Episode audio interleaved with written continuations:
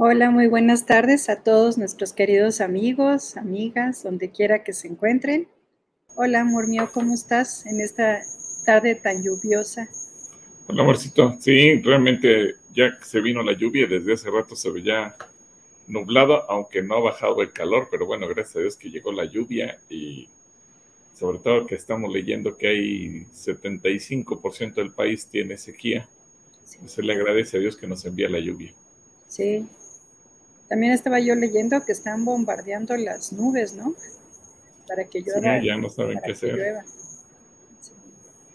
Que una buena solución sería hacer lo que hace Israel, que el, agua de la lluvia la almacenan y luego la, la van procesando por la purificación hasta que la convierten en agua potable. Por cierto, sistema que tenemos aquí en Calacuaya, en el, porque todo el agua que cae del santuario y de las oficinas la captamos en una mega cisterna abajo del segundo nivel del estacionamiento y ahí se almacena y luego se, procesa hasta que queda potable completamente. Un día asómense y ahí a un lado de la rampa del estacionamiento abajito tenemos la planta potabilizadora y todo el agua de la cisterna es el consumo que tenemos aquí en Calacuaya. Sí, creo que, que se hablaba como de un consumo para tres meses, ¿no? Así es. Sí, sí, es una, una cisterna mega gigante. Wow. Bueno, pues, pues, nos da mucho gusto que, que, Dios envíe la lluvia, todo se va a poner bien bonito, todo verde. Y así deseamos que también caigan bendiciones sobre, sobre cada uno de ustedes que nos están viendo o nos están escuchando. Bueno, pues vamos a empezar orando, amor. ¿Cómo ves? Adelante, amorcito.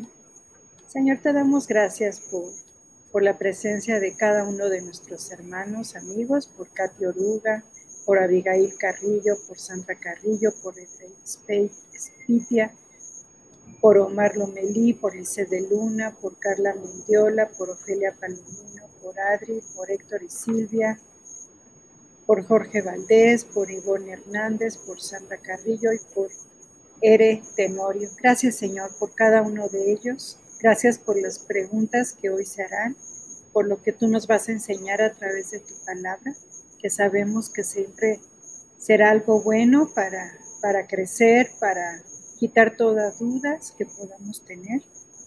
Y nos ponemos delante de ti, Señor, para que seas tú el que hable en este día. Te damos a ti la honra y la gloria en el nombre de Jesús. Amén. Pues como, como les dije, aquí ya está, por aquí está Katy Oruga, que ya está saludando hasta acá. Dice que saludos a Gil, a Clarita, yo y a Cas Rocha. Dios les bendiga. Un abrazo desde Querétaro. Katy Oruga también nos pone en inglés. Face red heart shape hand pink waving. No sé qué quiso decir con ello, pero bueno, está bien. en inglés y toda la cosa cara, eh, corazón rojo, en forma de corazón rojo, una onda de, no sé, rosa y a la mano, ok. También Abigail, te mandamos un saludo, ti también por aquí Abigail Carrillo nos manda saludos, Sandra Carrillo también nos manda saludos y pues por aquí hay la primera pregunta de Drake, que seguimos, sigue preguntando acerca de jueces es muy interesante lo que, nos pregunta. Está largo. Dice, ¿por qué Dios en jueces del 10, del 13 al 14, les dice a los hijos de Israel que ya no los librará y que anduvieran y clamen a otros dioses cuando Dios mismo aborrece la idolatría?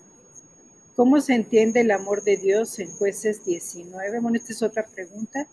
¿Qué significado tiene o qué da a entender los ratones de oro y los tumores de oro, así como la gran piedra en 1 de Samuel 6, 17 y 18, ¿Qué significa que Jesús dice que nadie viene al Padre si no es por Él, y que, y que por otra parte diga nadie puede venir a Jesús si no fuera dado del Padre.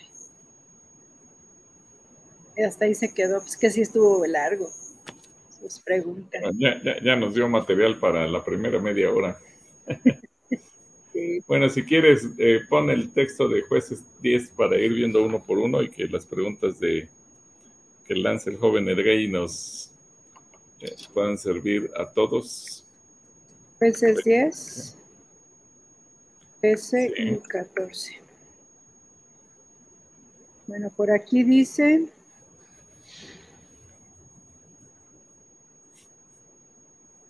Déjame ocultar este.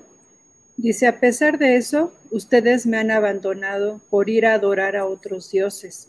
Así que yo no volveré a salvarlos. Vayan y pidan ayuda a los dioses que se han escogido, que ellos los salven a ustedes cuando estén en aprietos.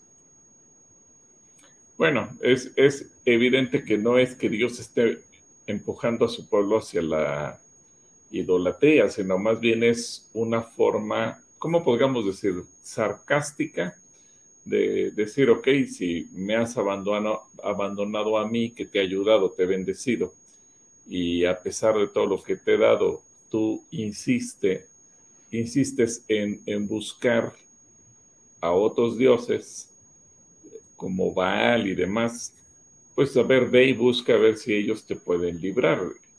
Y es, es un, obviamente un, un, reto que Dios le mandó al pueblo, semejante al de Elías, eh, cuando está en el monte Carmelo y dice, a ver, si Dios, si los dioses que ustedes adoran es verdaderamente Dios, a ver que mande fuego del cielo.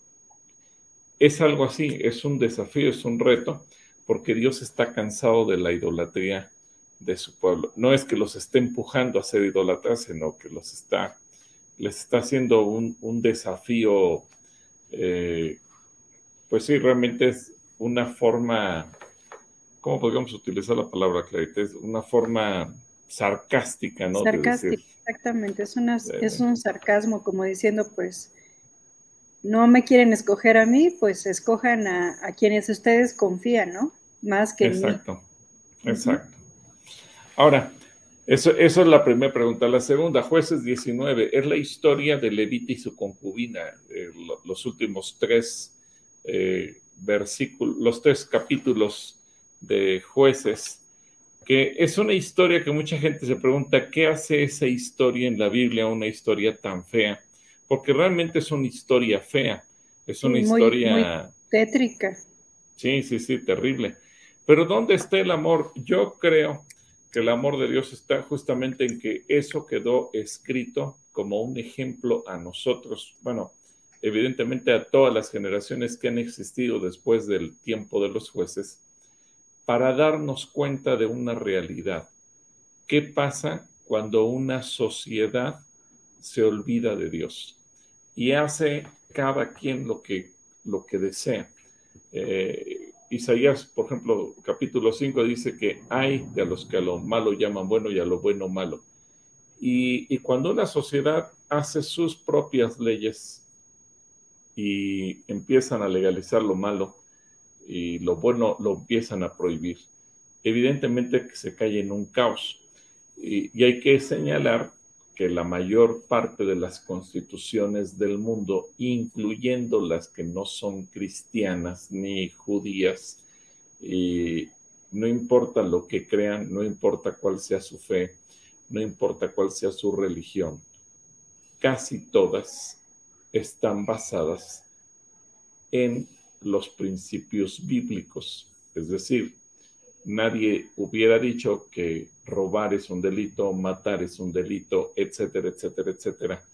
Eh, si la Biblia no lo hubiera dicho, un regalo que la Biblia le hace al ser humano de manera universal es el día de descanso. La mayor parte de los países del mundo eh, tienen un día de descanso obligatorio. ¿De dónde surgió? Pues es una idea bíblica.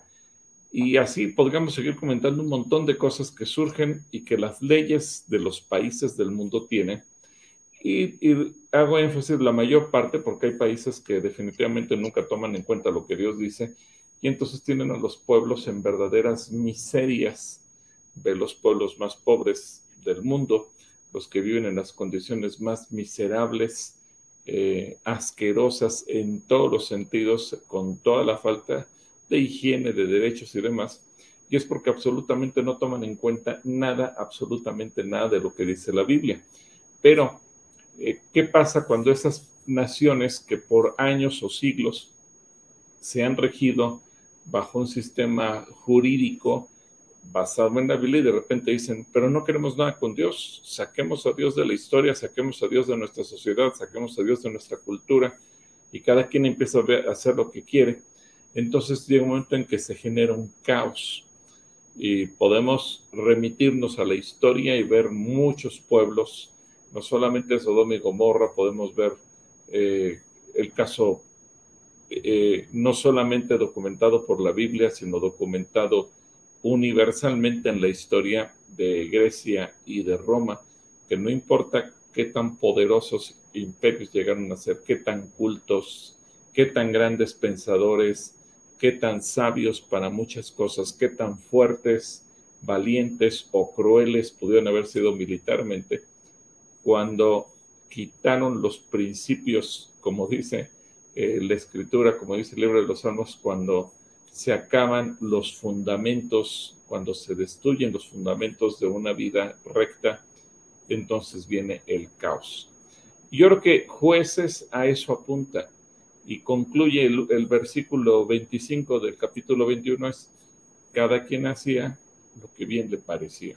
Cuando una sociedad no tiene orden y, cada quien hace lo que le viene en gana, y entonces no hay principios, y a eso es lo que nos está llevando la sociedad actual, las leyes actuales, donde no hay absolutos, donde no hay nada bueno ni malo, donde cada quien elige lo que quiere hacer según su libre albedrío, donde no hay hombres ni mujeres, donde no hay nada, sino que cada quien se va a mover de acuerdo a lo que se le antoja, emulando lo que dice el 21-25, donde cada quien haga lo que bien le parezca, lo único que nos va a llevar esto es a un caos. En México, y creo que en muchos países de América Latina lo estamos viendo, cada vez más crimen, cada vez más violencia, cada vez más caos. Eh, a lo mejor algunos países como El Salvador, que ahorita su presidente está metiendo mano dura contra el crimen. ¿Qué pasa? Que inmediatamente todas las naciones del mundo lo señalan eh, falta de derechos humanos, etcétera, etcétera. ¿Por qué? porque vivimos en una época en que castigar el crimen se ve mal visto, e, es, criticado, es, es malo, y, y, exaltar al criminal es bueno. Por eso se legalizan cosas tan terribles. Pero bueno, creo que el amor de Dios es que Dios nos dice, sociedades, generaciones, tengan cuidado con lo que hacen. Es el amor para nosotros. Evidentemente que la historia en sí es tan fea de jueces 19 que uno se pregunta, ¿y dónde está el amor de Dios? Bueno, la enseñanza ahí es sacaron a Dios y por eso terminaron como terminaron. ¿Por qué Dios permitió que eso quedara en la Biblia? Para decirnos, tengan cuidado ustedes, no vayan a caer en las mismas condiciones. Luego, la siguiente pregunta. Bueno, no sé si Clarita tenga algo que comentar de esto antes de pasar a la siguiente más pregunta. Que, que, cuando se abandona a Dios, pues vienen consecuencias como, como esa tan trágica, ¿no? Y también que lo más terrible de todo es que no fueron los filisteos o los diferentes grupos que eran enemigos de Israel, sino que fue el pueblo de Israel el que, que cometió ese crimen. Exacto. Y y no fue el pueblo, no fueron los filisteos ni ninguno de esos pueblos cananeos los que casi terminan con una tribu, sino que fueron ellos mismos los que casi se autodestruyen. Esa es una excelente aportación, Claire. Sí. Bueno, también viene, ¿qué significado tiene o qué da a entender los ratones de oro, oro y los tumores de oro, así como la gran piedra en Primera de Samuel 6, 17 y 18? Ah, bueno. Recordemos que los, los filisteos se robaron el arca del pacto. Entonces la tenían, vamos a decir, ilegalmente, ilegítimamente. No, no les pertenecía, no la podían tener, ellos se la robaron. Dios en su celo les da una lección y entonces empiezan a tener plagas, tanto físicas en la salud como plagas de animales como los ratones. Ahora parece curioso, pero los filisteos que eran incrédulos, paganos, que adoraban a otros dioses, que no creían en el Dios de Israel, que nunca habían tenido revelación de la palabra, mejor ellos entendieron de qué se trataba el asunto y se enseñó es que eso, eso no está pasando por tener el arca del pacto, hay que regresarla, pero hay que regresarla con una ofrenda. Y si Dios nos castigó con ratones, pues mandemos una ofrenda de ratones hecha de oro. Y si Dios nos mandó con, castigó con tumores, pues vamos a hacerle una ofrenda con tumores hechos de oro. Y entonces es increíble que un pueblo pagano haya tenido mejor discernimiento que el propio pueblo de Israel. Y eso nos enseña que a veces la gente que no es cristiana o no es creyente entiende mejor algunas cosas espirituales que los propios creyentes. Y eso yo creo que es una forma en que Dios nos da, como decimos en México, una cachetada con guante blanco, ¿no? Para que se te quite y, entiendas de qué se trata el asunto. Obviamente, ellos, eh, dice, si quieres leer el versículo 18, Clarita, o el, esos versículos que te pone aquí de Pues es 6, ¿verdad?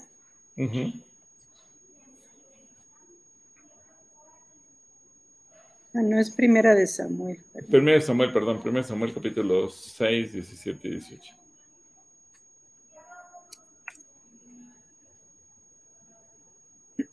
Y es muy interesante cómo el mismo rey de los filisteos o del grupo que los tenía, él mismo consultó qué se tenía que hacer y hasta mandó unos unas reses o algo con, en una carreta y con los ratones en una bolsa, o sea, como que lo hizo como si fuera un sacerdote, ¿no? Dice, después de ver esto, los cinco jefes de los filisteos regresaron aquel mismo día a Ecrón. Los cinco tumores de oro que los filisteos ofrecieron en desagravio al Señor correspondían a Asdod, Gaza, Ascalón, Gad y Ecrón y el número de ratones de oro era igual al total de las ciudades filisteas de aquellos cinco jefes, contando tanto las ciudades fortificadas como las aldeas sin murallas. La gran piedra, ay no lo puse, perdón. La gran piedra sobre la que pusieron el arca del Señor todavía puede verse en el campo de Josué, el de Bet Semes. Bueno, a ver, ¿de dónde sale la gran piedra? Que es lo que pregunta de Drey mira, si tú lees el versículo, ahora vamos a leer desde el versículo 11, versículo 10 si quieres, versículo 10 hasta el 14.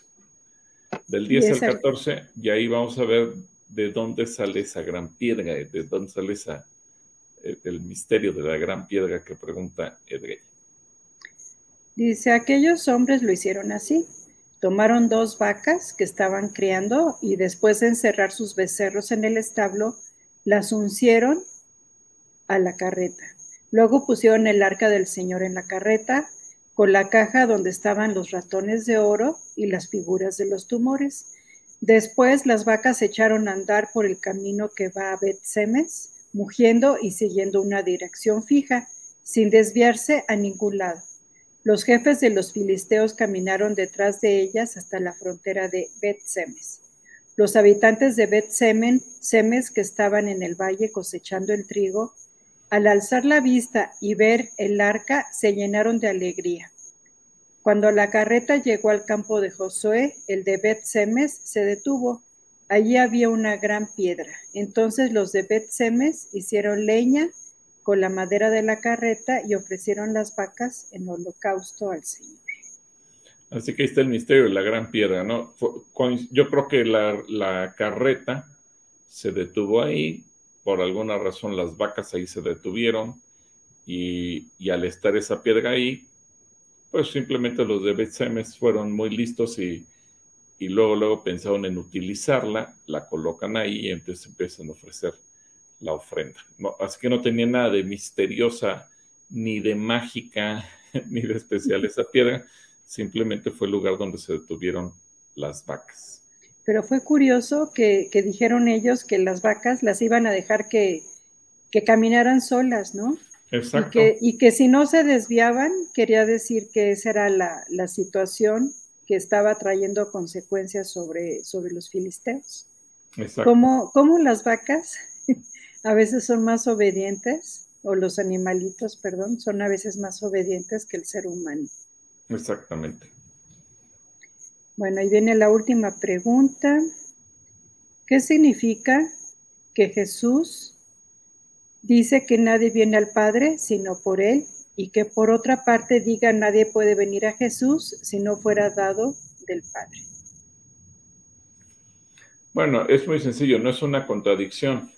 Recordemos que muchas veces el pensamiento de la gente es todos los caminos llegan a Dios y pensamos que no importa de qué religión seas, si tú crees en un Dios, el Dios X vas a alcanzar la salvación. Jesús aclara y dice, no, la única manera de llegar a Dios, el Padre, soy yo. Por eso él dice, yo soy el camino, la verdad y la vida, y nadie llega al Padre sino a través de él. Es decir, no es que, que Dios o Jesús tenga muchos nombres de acuerdo a la religión o zona del mundo en donde se le invoque no, entonces hay que aclarar, Jesús no tiene que ver con Buda ni con ninguna deidad o Dios o como se le llame. Y, Jesús es uno y, no es la religión lo que nos va a llevar a, a, un encuentro con el Padre y alcanzar la salvación, sino solamente a través de Cristo Jesús. Pero por otro lado, también entendemos lo mismo que le dijo Jesús a Pedro. Bienaventurado eres, hijo de Jonás, porque no te lo reveló carne ni sangre, sino mi Padre que está en los cielos. Y, dice la Biblia en el libro de los Hechos que el Señor añade cada día a la iglesia los que han de ser salvos. Y también Jesús dice que nosotros no nos arrepentimos porque hayamos sido muy buenas personas, sino porque el Espíritu Santo que envía el Padre nos redarguye, es decir, nos habla nuestro corazón y nos hace sentir la necesidad de pedirle perdón, de arrepentirnos, de cambiar nuestra vida. Así que es, una conjunción de la Trinidad, en donde para que una persona pueda llegar a, a Cristo, es el Padre envía su Espíritu y el Espíritu es el que trabaja con nosotros para hacernos ver que somos pecadores y que necesitamos a un Salvador. Pero es Jesús el que nos va a dar la salvación y el que nos va a llevar a vivir en la eternidad con el Padre. Así que no es una contradicción, es un trabajo que la Trinidad hace en favor del ser humano. Así, que espero que eso te quede claro, mi querido Drain. No sé si Clarita quiere agregar otra cosa. Sí, o sea, es como tú dices, una, una Trinidad que está trabajando junta, pero es un equipo. Porque también cuando nosotros oramos, oramos al Padre, pero lo hacemos a través en el nombre de Jesús. Cada uno tiene una función, pero esas funciones se complementan, ¿no? y el Espíritu Santo es ese ayudador, ese consolador, que viene justamente cuando tenemos alguna necesidad. Entonces, es un complemento entre los tres. Así es. Son tres, pero son uno a la vez. Simplemente la forma de, de, de servir al ser humano, de atenderlo, de amarlo, es de esa manera. Tres en uno. Bueno, mira, pues gracias Edrey por tus preguntas muy interesantes, muy, muy interesantes. También por aquí nos manda saludos Sandra Carrillo, que le da mucho gusto vernos. También Omar Lomelí. También Lisset de Luna nos manda saludos. Ah, por cierto, aquí está Lisset de Luna. Bueno, su abuelita, ¿no? preguntar a su papi. Bueno, estamos hablando por su abuelita, sí. A ver si le puede preguntar a su papi acerca de si nos puede ayudar a reparar unas cafeteras que tenemos aquí en, Calacuaya. Entonces, tenemos chamba para él, si es que puede ayudarnos con todo este, este trabajo de repararlas. Son varias. Ok, y pues sí. Liz. Sí, Liz, y seguimos orando por tu abuelita para que esté bien. Claro que sí. Perdón, perdón. También nos manda saludos Carla Mendiola, también Ofelia Palomino, y nos pide, nos pide por aquí oración Adri 1828 por, por la hermana Luz del Socorro Sánchez, que será operada de un tumor en el colon. Claro que sí, vamos a orar por, por Luz, Luz del Socorro. Claro que sí. También por aquí están Héctor y Silvia Olvera. Les mandamos un saludo cariñoso desde aquí. Sí, un saludo para Héctor y Silvia, sí, con mucho Que Dios les bendiga mucho. También Adri, te mandamos saludos. También por aquí anda Vale, Jorge Valdés. Un saludo para ti, para Silvia y para, para esos chicos. Bendiciones para toda la familia Valdés también. Por aquí también Ivonne Hernández dice que nos saluda, que también sus hijos y ella nos están viendo. Un saludo para toda la familia de Ivonne. También Sandra Carrillo nos manda saludos. Ah, dice qué padre sistema que ocupan para aprovechar el agua. Ahorita que hablábamos de la, de la lluvia que aquí en Calacuaya la almacenamos en una gran cisterna, ¿verdad? Así es, y aprovechar lo que el Señor manda del cielo. Y bueno, por aquí Ere Tenorio tiene, quiere que le demos información acerca de las maestrías. Ah, bueno, mira, ya tenemos ahí algunas del Centro de Estudios Universitarios. Yo te sugeriría llamar el jueves, porque mañana, mañana no trabajamos aquí en las oficinas, pero eh, déjame ver. Y a lo mejor podemos... Bueno, en lo que Clarita sigue leyendo algunas otras preguntas, voy a buscar el teléfono de, de Marcos, Marcos Luna Sánchez, quien es el que se está encargando de dar ahorita toda la información, y te lo pongo aquí para que con mucho gusto te lo puedas llamar y él, él te dé toda la información. Ok, entonces lo que lo encuentras, ¿está bien? Tania nos manda bendiciones. muchas gracias, Tania.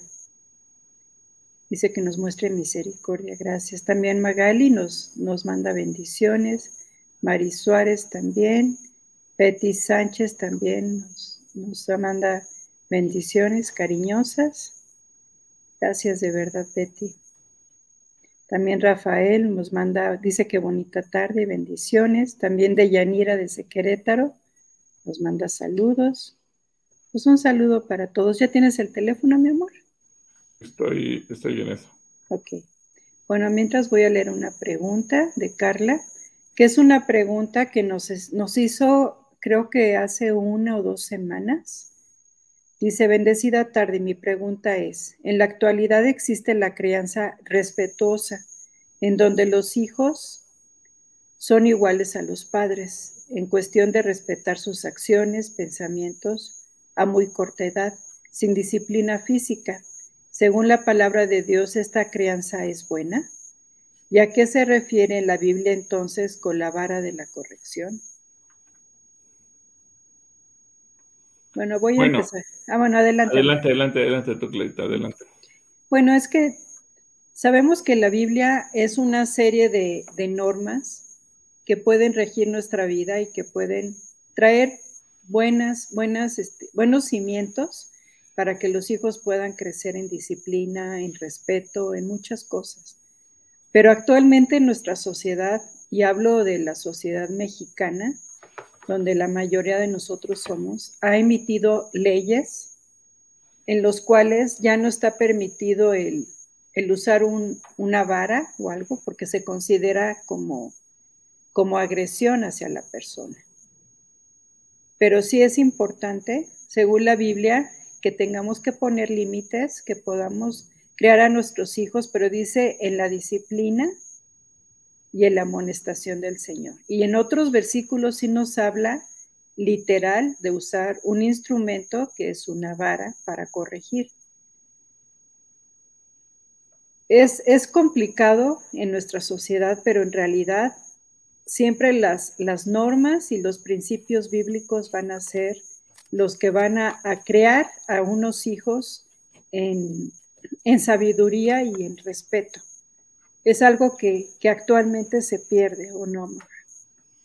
Pues sí, realmente es parte de lo que decíamos acerca de jueces 19 al 21, porque eh, sucede todo el desastre porque nadie obedecía a Dios y cada quien hacía lo que bien le parecía. Hoy parecería que el mundo está en una fase experimental. ¿Qué pasa si lo dejamos de hacer como Dios dice y comenzamos a hacerlo a, nuestra manera? Bueno, esto es seguramente no va a traer consecuencias inmediatas, es decir, no porque dejemos de darle disciplina, mañana los hijos se van a echar a perder, pero vamos a ver quizás a mediano y largo plazo, es decir, qué va a ocurrir al paso de los años y obviamente vamos a tener una sociedad caótica en todos los sentidos y eso es parte de lo que se va a cosechar. Posiblemente en unos años los nuestros hijos van a pugnar porque ahora se reviertan esas leyes y se regrese a la disciplina, porque obviamente vamos a darnos cuenta lo que creíamos que era tan sabio, pues no lo fue. Ya en el pasado hubo, eh, gente que trató de experimentar y, y definitivamente no, no lo logró. Y entonces yo creo que ahora es, es parte de lo que la gente va a ver. Yo quiero animar para, para que podamos ir a lo que la Biblia dice. Yo sé, como dice Claita, que es difícil porque ahora tienes encima los derechos humanos y tienes encima un montón de cosas que te pueden venir eh, y castigar por querer educar a tus hijos. Pero también hay un, un grupo que está pugnando porque esos derechos de incluso de los propios hijos, porque un hijo que crece sin disciplina, un hijo que crece sin corrección y que aparentemente todo, todo bonito, ese hijo a la larga va a crecer y se va a convertir en un problema social. Antaño había una frase, ¿verdad? Si no te corrigen tus padres, te corregirá la sociedad, solo que la, la sociedad te va a corregir en la cárcel y, por eso hoy vemos que la sociedad está hecha un caos y hacia allá vamos.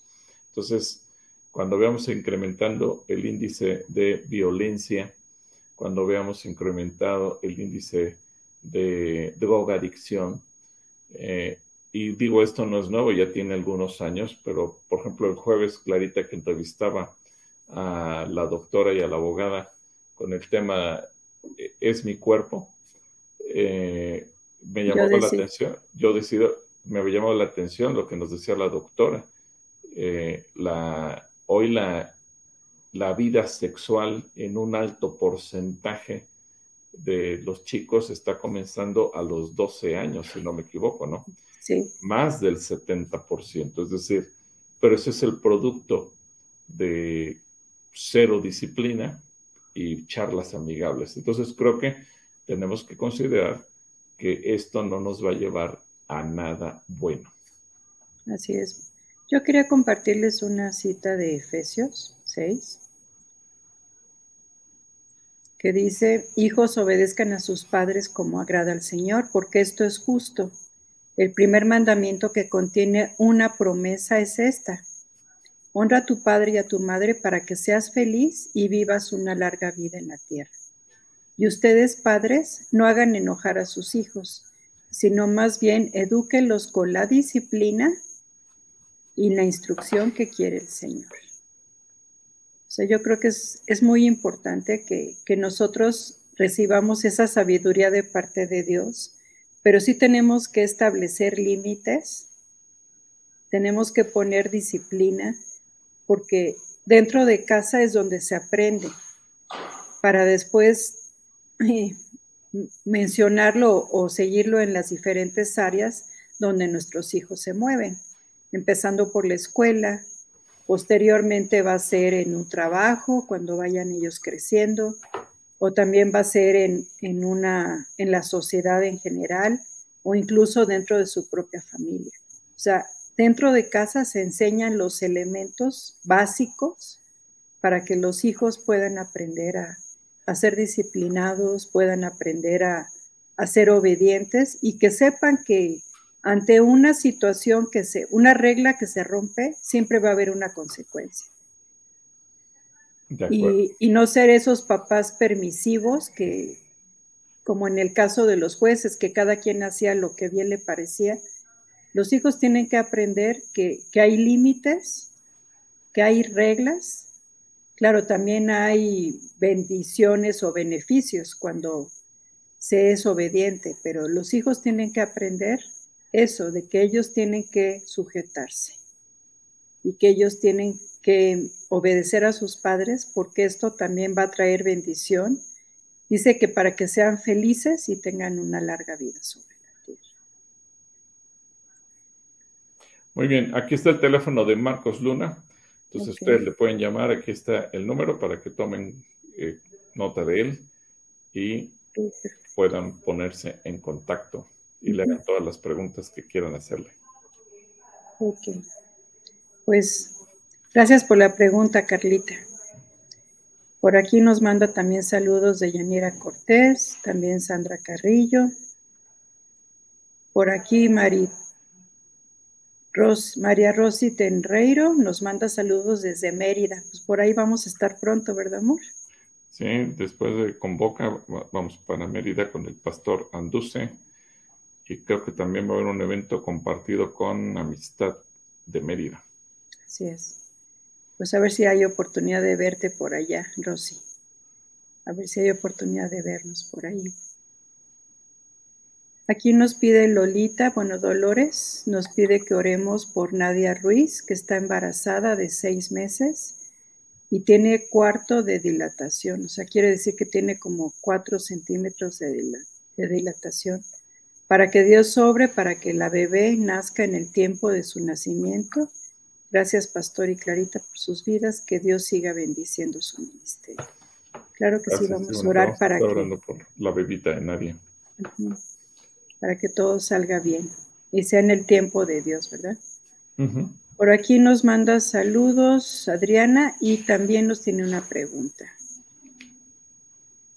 Cada vez que el pueblo de Israel se iba a otra región, desbarataban el tabernáculo de reunión y lo volvían a construir.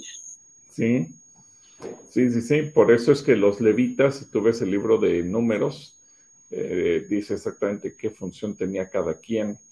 Y, los libros de, de Levítico y números son tan importantes porque no, no era que cada quien hiciera lo que se le ocurriera, sino que cada quien tenía exactamente eh, qué funciones le correspondían. Imagínate en el desierto, desarmas el tabernáculo y si cada quien toma las cosas por bien intencionado o, típico, ¿verdad? Oigan, ¿y dónde quedó esta columna de, plata que iba para sostener el tabernáculo? Ah, no sé, yo pensé que te lo habías traído tú. O sea, no, no funcionaba así.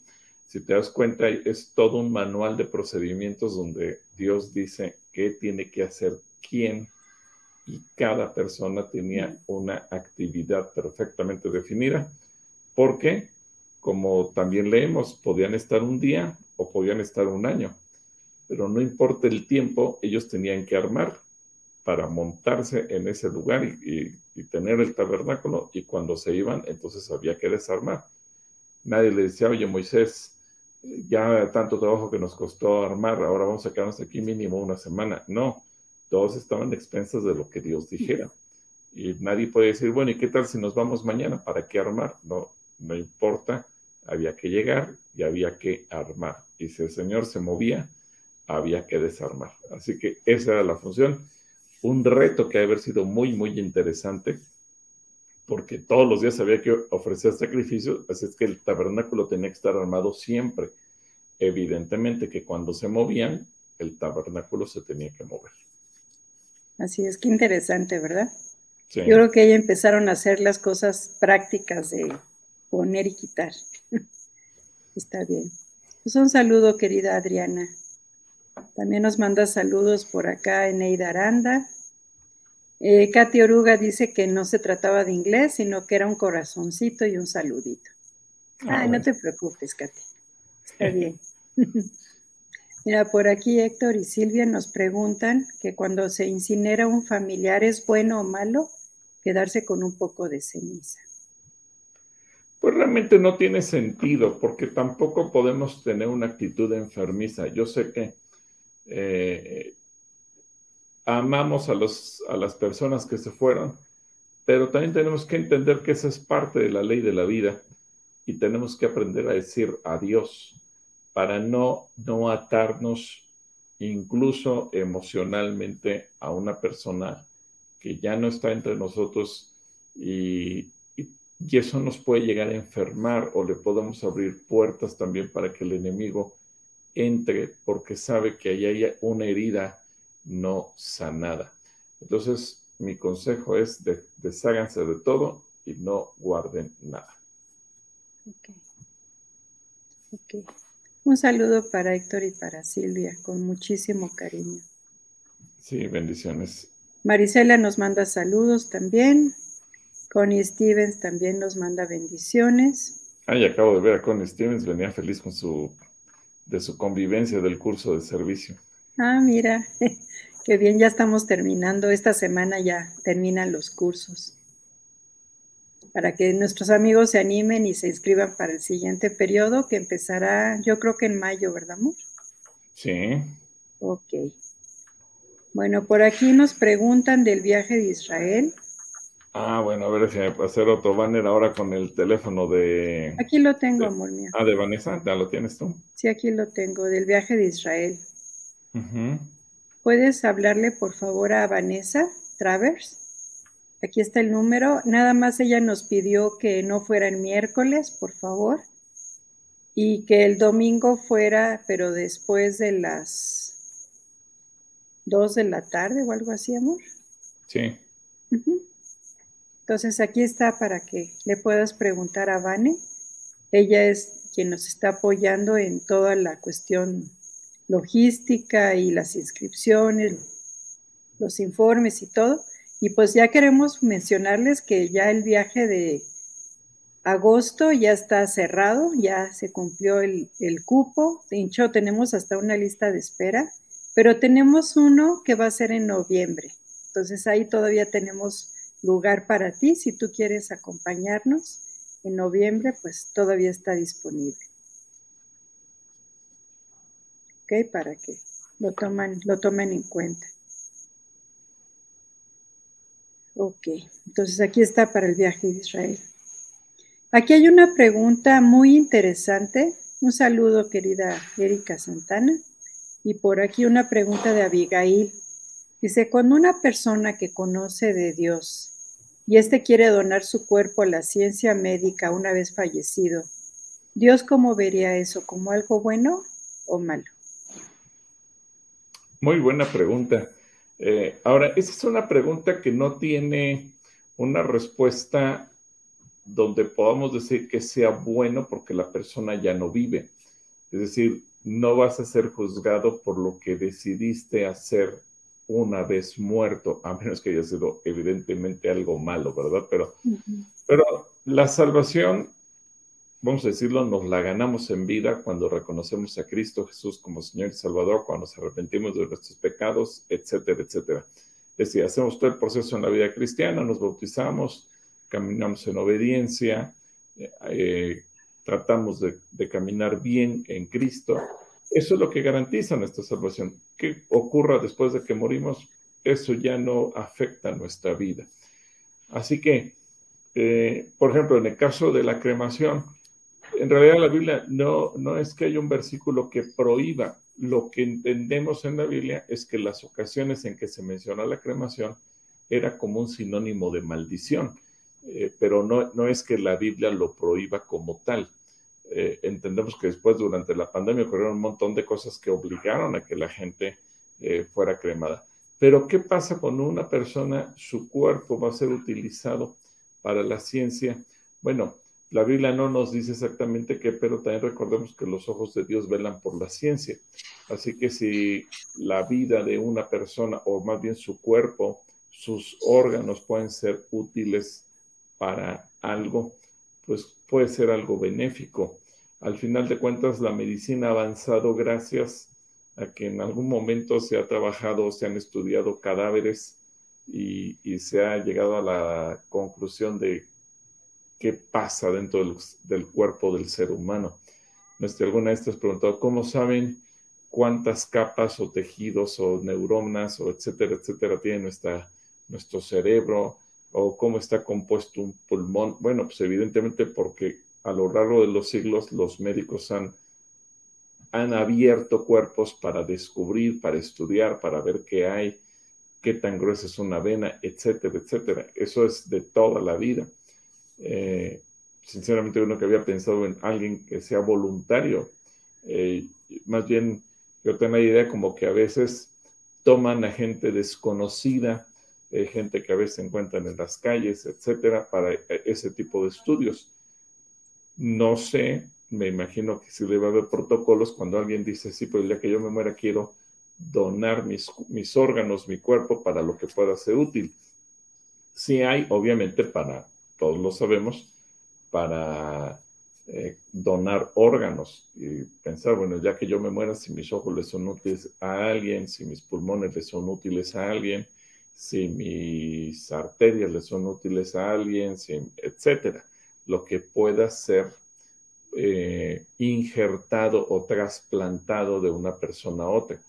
Pero, digo, lo mismo seguramente sucederá cuando tú dices, pero yo quiero que, que mi cuerpo entero pueda servir como una fase de estudio médico seguramente habrá propósitos y habrá eh, formas en que se aplique, pero bueno, ya delante de Dios eso no, no afectaría, es decir, Dios no te va a retirar la salvación porque tú decidiste que tu cuerpo fuera utilizado para estudiar cómo sanar a otras personas. Evidentemente tu salvación no va a depender de eso. Así es. Mira, de hecho, Abigail nos completa la idea, dice, yo que por motivos personales y de salud me gustaría donar mi cuerpo a la ciencia médica, para que estudien más los médicos y puedan ayudar a otras personas que sufren lo mismo que yo. Ok, sí, sí. Puede ser un, un objetivo noble el que se haga. Así es. Bueno, mira, por aquí nos pregunta Elizabeth Jiménez si podemos dar, poner el, QR o algún link para que se puedan inscribir a Convoca 23. No sé si tú lo tengas a la mano. Eh, déjame ver si lo tenemos por aquí.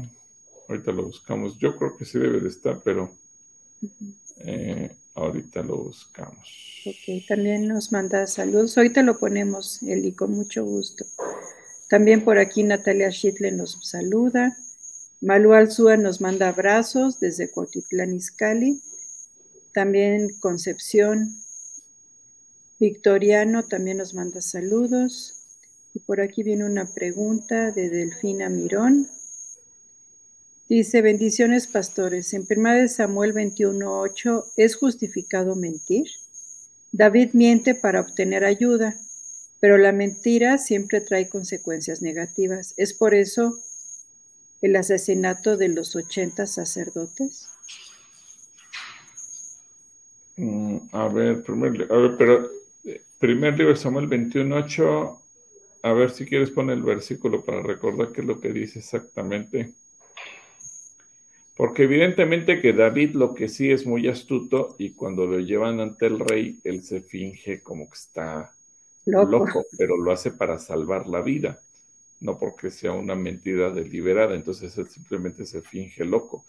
Eh, pero bueno, vamos a ver, vamos a ver en qué, en qué forma es. Que Samuel 21.8 dice así. David le dijo a, Abim, a Ahimelech, ¿Tienes a la mano una lanza o una espada? Pues era tan urgente la orden del rey que no tuve tiempo de tomar mi espada ni mis otras armas. Bueno, pero él, no mintió, él, él realmente lo que... qué, pasó aquí. ¿Qué pasó aquí, amor? No, ah, perdóname, yo me equivoqué. Ahí está el QR ah. de, de, la convoca. Perdón. Para que puedan ahí si quieres tomar la foto. Bueno, ahora sí.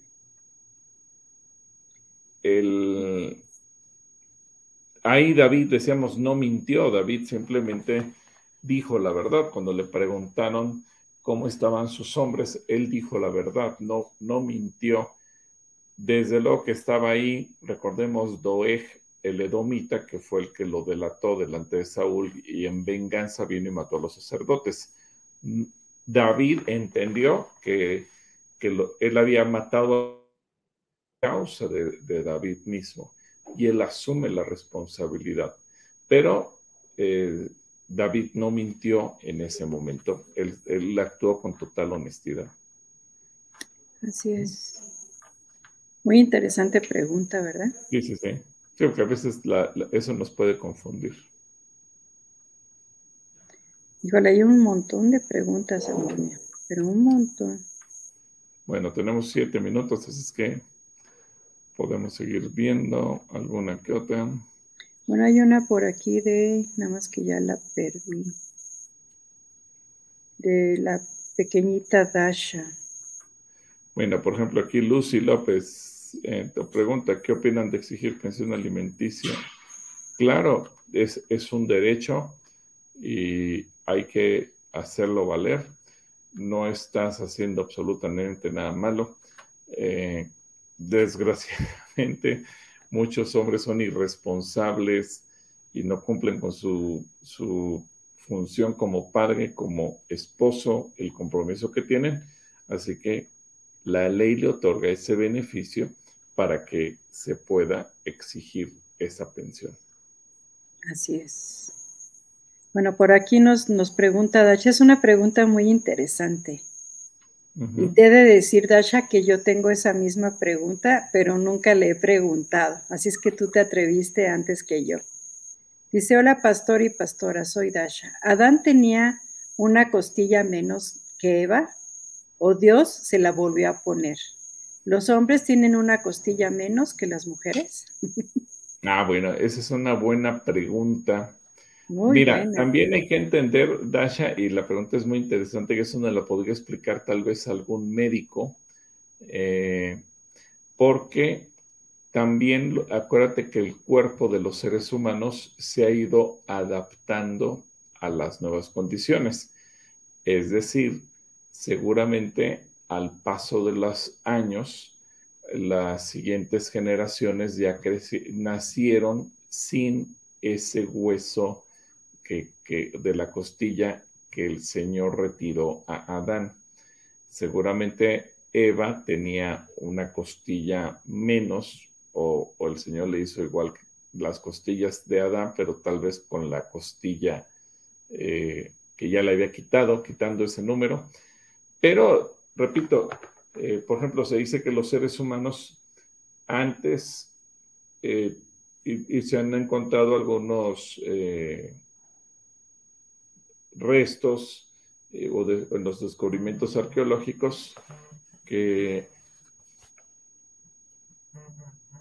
se han encontrado que, que muchos eh, tenían colmillos por el tipo de alimentación que tenían, que obviamente no había cubiertos, entonces la gente comía de determinada manera.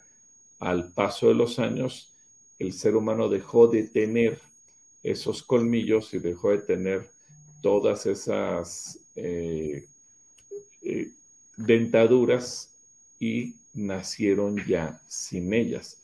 Así que eh, muy probablemente el mismo cuerpo con las costillas se fue modificando para ya no tener ese hueso. Así que yo creo que va por ahí, pero la pregunta es muy buena, Dasha. Y vamos a preguntarle a algún médico, o si hay algún médico aquí que nos esté viendo y que nos conteste eh, alguien que sepa cuántas costillas tiene el hombre y la mujer y sobre todo saber si a lo largo de los años se ha ido modificando la caja torácica, la parte donde están nuestras costillas de una o de otra manera. Te mandamos un besito, Dasha, muchas gracias. El, domingo también saludamos allí a tu papi y a tus hermanitos, a ver cómo estás tú. Un saludo, Dasha, y gracias por atreverte a hacer la pregunta. ¿eh? Me da mucho gusto que, seas atrevida. También los Soto, Pati Soto y, bueno, la familia Romero Soto nos manda saludos desde Tequisquiapan. También los Yayos nos mandan saludos. Y Lisette de Luna dice que su abuelita sigue internada, pero va evolucionando bien. y que si continúa así, en dos días la dan de alta y que sí le comenta a su papi de, las cafeteras. También Dani, eh, Dani Saucedo nos manda saludos desde Zacatecas. Hay muchos ah, saludos también de Susi Valentín, también de Elizabeth, también de José Omar Hernández, también de Amado García, también de Rodrigo Flores, También este, Eduviges dice que está muy contento porque hoy te pudo ver y te pudo saludar ya que terminó su curso de servicio el día de hoy. Ah, sí, un saludo también, hermana Eduviges. Por aquí nos pide Katy Oruga que oremos por ella porque dice que una vecina puso, se puso a vender lo mismo que ella vende y que está un poquito desesperada. Claro que sí, Katy, vamos a orar por ti. También nos manda saludos Ivette Echeverría, Marisela Vázquez, Carla Mendiola dice que buena respuesta. Gracias por la respuesta, más bien. Manu Vázquez dice que tiene muchos recuerdos bonitos de cuando se congregaba en Calacuaya. Rosy Terreiro de Yucatán dice que pues espera podernos saludar en persona ahora que vayamos. También Manu Vázquez nos manda saludos. Nos pide oración Fabi Hernández por el joven Mauro de Jesús Moreno, por su salvación y porque tuvo un intento de suicidio. Wow. Claro que sí, vamos a orar. También Blanche nos pide orar por su mami, que tiene una neuropatía por la diabetes, dolores fuertes en sus piernas como choques eléctricos. Claro que sí. Hay muchas intenciones de oración. Aquí hay una pregunta más de Ivette, que nos pregunta acerca del rapto de la iglesia, que si podría ser en cualquier momento. ¿Quieres contestarla o la dejamos para? No, pues sí, realmente eh, creo que la respuesta es simplemente en cualquier momento que hay pistas, sí, de, que va a haber terremotos, guerras eh, y una infinidad de, situaciones más que el Señor nos da como pista. Y a lo mejor son tantas las pistas que puede ser que terminemos más confundidos de cuándo puede ser que venga o no venga, pero definitivamente puede ser en cualquier momento y por eso la tesis que maneja el apóstol Pablo en el Nuevo Testamento es vive o vivamos como si hoy fuera a venir el Señor. Es decir, que cuando venga no nos tome desprevenidos. Eh, por eso él habla de que puede venir como un ladrón en la noche y que cuando venga tenemos que estar listos. Ok, muy bien. Bueno, y antes de irnos, Clarita, yo quisiera también animar a la gente a que venga el eh, después de la convoca, convoca es jueves, viernes, sábado y domingo, y el lunes siguiente, pues ya tenemos este curso de primavera hacia la meta que está organizando el Ministerio de Niños, dirigido por Majo Otero. Entonces, va a haber actividades para niños desde los 5 a los 12 años, del 10 al 14 de abril. Y también va a haber plática para los papás, es que si tú eh, andas de vacaciones o tú eres una mamá y dices, voy a llevar a mis hijos, pero pues no quiero ir y dejarlos y regresarme a mi casa y después regresar por ellos porque va a perder mucho tiempo, bueno, pues puedes aprovechar y te quedas y, recibes las pláticas que va a haber para, para las mamás. Ahí sí que ahí está el QR para que también lo puedan ustedes tomar y se puedan inscribir hacia la meta. Ya revisamos el programa con Majo, está muy, muy padre, así es que yo creo que va a ser de mucha bendición. ¿Tú qué opinas, Clarita? No, iba a ser toda la temática acerca de justamente de una carrera. Entonces va a estar muy bonito, de verdad. Anímense a traer a sus niños, a sus sobrinos, a sus nietos. Va a haber una, va a ser una excelente oportunidad. El horario es de 10 a 1 de la tarde, me parece. Sí, de 10 a 1. De 10 a 1. Entonces va a ser una, una bonita oportunidad para que ellos reciban la palabra y, y también los padres o los abuelos o los tíos que vayan a venir con ellos. Y también no se les olvide hacer su, su ovejita. Ah, sí, cierto. Estamos haciendo una ovejita por familia. Necesitamos que sea de más o menos un metro por un, un metro de, de largo y un metro de altura, más o menos, que se pueda parar o se pueda acostar, que se mantenga firme. Pueden hacerlo de todos los colores que hay de ovejas. Hay aproximadamente como 22 diferentes ovejas, me parece. Entonces, pues los invitamos a que, a que vengan y lo puedan hacer con. De hecho, hoy me escribió una mamita que tiene un niño de 8 años que tiene una discapacidad, que si él podía traer su propia ovejita, claro que sí, le dije, será bienvenido. Es que ya quedó que el, sábado, el domingo la va a traer para que lo podamos recibir. Y, y nadie se ha atrevido a hacer la oveja negra. ¿eh? Entonces... No, nadie. Nosotros lo íbamos a hacer las mujeres, pero acabó siendo una, una ovejita muy coqueta. Pero bueno. Bueno, pues hay varias intenciones de oración. Por ejemplo, Carla nos pide, Carla Mendiola, por sanidad por su columna. Y dice que ahorita cree que tiene COVID y que no haya secuelas. Que Dios guarde su, salud. También nos preguntan aquí acerca de cremar, Manu, pero creo que... Ya lo mencioné, hace ratito lo mencioné. Aquí Ivonne nos pregunta, bueno, pregunta por la salud de mi mami, que, que tiene COVID, pero quiero decirles que va muy bien, gracias a Dios. Ahorita lo único que le ha persistido un poco es mareo y a veces como que siente que todo le da vuelta para que sigamos orando por ella.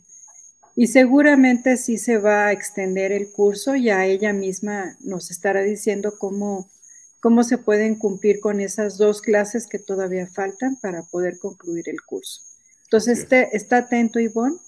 Seguramente vas a, vas a tener informes al respecto y, gracias de verdad por todas sus oraciones que, están teniendo un efecto positivo en, la salud de mi mami y también de mi hermano y de mi cuñada. Bueno, así que como que se, se regó por ahí el bicho, ¿no? Hay otras preguntas. Mira, antes de irnos, eh, esta de Yasmín Saldívar, que me parece interesante, y si quieres con esto terminamos. Ok. Si nos está diciendo Yasmín, dice, un gusto estar con ustedes. Una pregunta, para una persona nueva en Cristo, ¿qué evangelio se recomienda leer? Gracias. Muy buena pregunta. Yo recomiendo que, le ayudes con los cuatro evangelios. Enséñale que la Biblia tiene un orden. Eh, enséñale que eh, Mateo, Marcos, Lucas y Juan dan cuatro perspectivas de la misma persona y que leer los cuatro le van a ayudar a entender mejor a, Jesús, quién es Jesús. Eh, yo recomiendo que una persona nuevecita empiece leyendo Mateo, después se pase a Marcos, después a Lucas y después a Juan, y, que vaya anotando las preguntas y tú le puedes ir ayudando, respondiendo eh, en lo que vaya teniendo como dudas. ¿Por qué? Porque a veces empezamos con libros salteados y la gente termina haciéndose bolas y no entiende nada.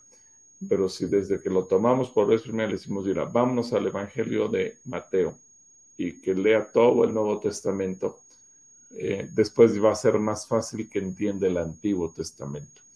Yo no recomiendo comenzar para una persona nueva con el Antiguo Testamento porque le van a empezar a surgir muchas preguntas que lo van a hacer bolas y no va a entender mucho de los sacrificios y demás. Cuando entiende que Cristo Jesús es el Cordero, que es el que tenía que ser sacrificado, cuando lee el Antiguo Testamento, muchas cosas se le van aclarando. Pero en el Nuevo, mi, consejo es que vaya en orden de Mateo, Apocalipsis. Tú vas de la mano con esa persona y va a ayudarle a crecer. Y utilizar una versión sencilla, puede ser Dios habla hoy o lenguaje actual. O sea, lo importante es que, que sea un lenguaje fácil de entender, nada más. De acuerdo. Bueno, nos preguntan, nos pregunta Víctor si las pláticas que se están dando los sábados para los papás se están grabando. Yo creo que sí, porque también se están emitiendo por Zoom y, en Zoom se estaban grabando todas las pláticas, así es que en todo caso comunícate también aquí a las oficinas y ahí te pueden dar los informes cómo obtener las grabaciones. Ok. Muy bien, Víctor. Por aquí Pablo de la Rosa nos pregunta cuándo vamos a andar en Mérida, si te sabes la fecha, amor. Ah, bueno, pues entonces nos va a dar mucho gusto saludar al buen Pablo de la Rosa, que tiene muchos años que no lo vemos. Y eh, vamos a estar en abril del jueves 13 al, al domingo 16. Del 13 al 16 de abril vamos a andar por allá, saludar. Sí, por la Blanca Mérida. Por aquí también nos pregunta Abigail que por qué una ovejita. Bueno, lo que pasa es que vamos a hablar justamente del Salmo 23 que nos habla de las ovejas y estamos poniendo en la plataforma de, del santuario, estamos llenándolo de ovejas para que sea un recordatorio de lo que significa el Salmo 23, que habla de que somos ovejas y que tenemos un pastor, y también para que se pueda ver muy bien ilustrado el tema de este día, que pueda también ser parte de una, un arreglo, un adorno, para que esté muy, muy de acuerdo a todo, ¿verdad? Así es. Y claro, Ivonne, que te saludo a mi mami con mucho gusto y gracias a todos por los que han estado preguntando han estado preguntando por, por la salud de mi mami. Muy bien, bueno, pues gracias a todos y vamos a orar entonces por la abuelita de Luna, por de la familia de Luna, por Luz del Socorro y ese tumor en el colon, por Nadia Ruiz y la bebita que de seis meses de gestación, por Katy Oruga por sus ventas, por Fabi, que nos, bueno, más bien Fabi que nos pide por Mauro, salvación, en, contra de todo espíritu de muerte que le está llevando a intentos de suicidio, Blanche, que pide por María del Carmen y eh, Carla Mendiola por su salud. Pues Señor, gracias por la vida de cada una de las personas que han pedido en este momento alguna intención. Sabemos que tú las conoces a todos y cada uno de ellas. Aquí estoy con Clarita en esta transmisión, pero también seguramente la gente que nos ve y que en este momento se pone de acuerdo con nosotros para orar por cada una de estas personas, porque tu palabra dice que si dos nos ponemos de acuerdo acerca de cualquier cosa que te pidamos, tú lo harás. Y así lo hacemos, nos ponemos de acuerdo para pedir sanidad. Y gracias por cada persona que nos ve, que nos escribe, los que lo hacen en vivo y los que lo hacen también eh, en otros horarios o en otros días. Que en todos haya paz y haya eh, bendición de lo alto sobre cada familia, sobre cada trabajo, de una manera muy especial. Y bendice a la gente, tanto los que están aquí en la ciudad como los que nos miran o escriben de alguna otra ciudad, no solo de la República, sino de todo el continente, en el nombre de Cristo Jesús. Amén. Amén. Ay, pues fue un gusto estar con, todos nuestros hermanos y amigos. Les amamos, les mandamos un lluvioso saludo con mucho cariño. Dios sea con, con cada uno de ustedes. Que Dios les bendiga. Hasta pronto.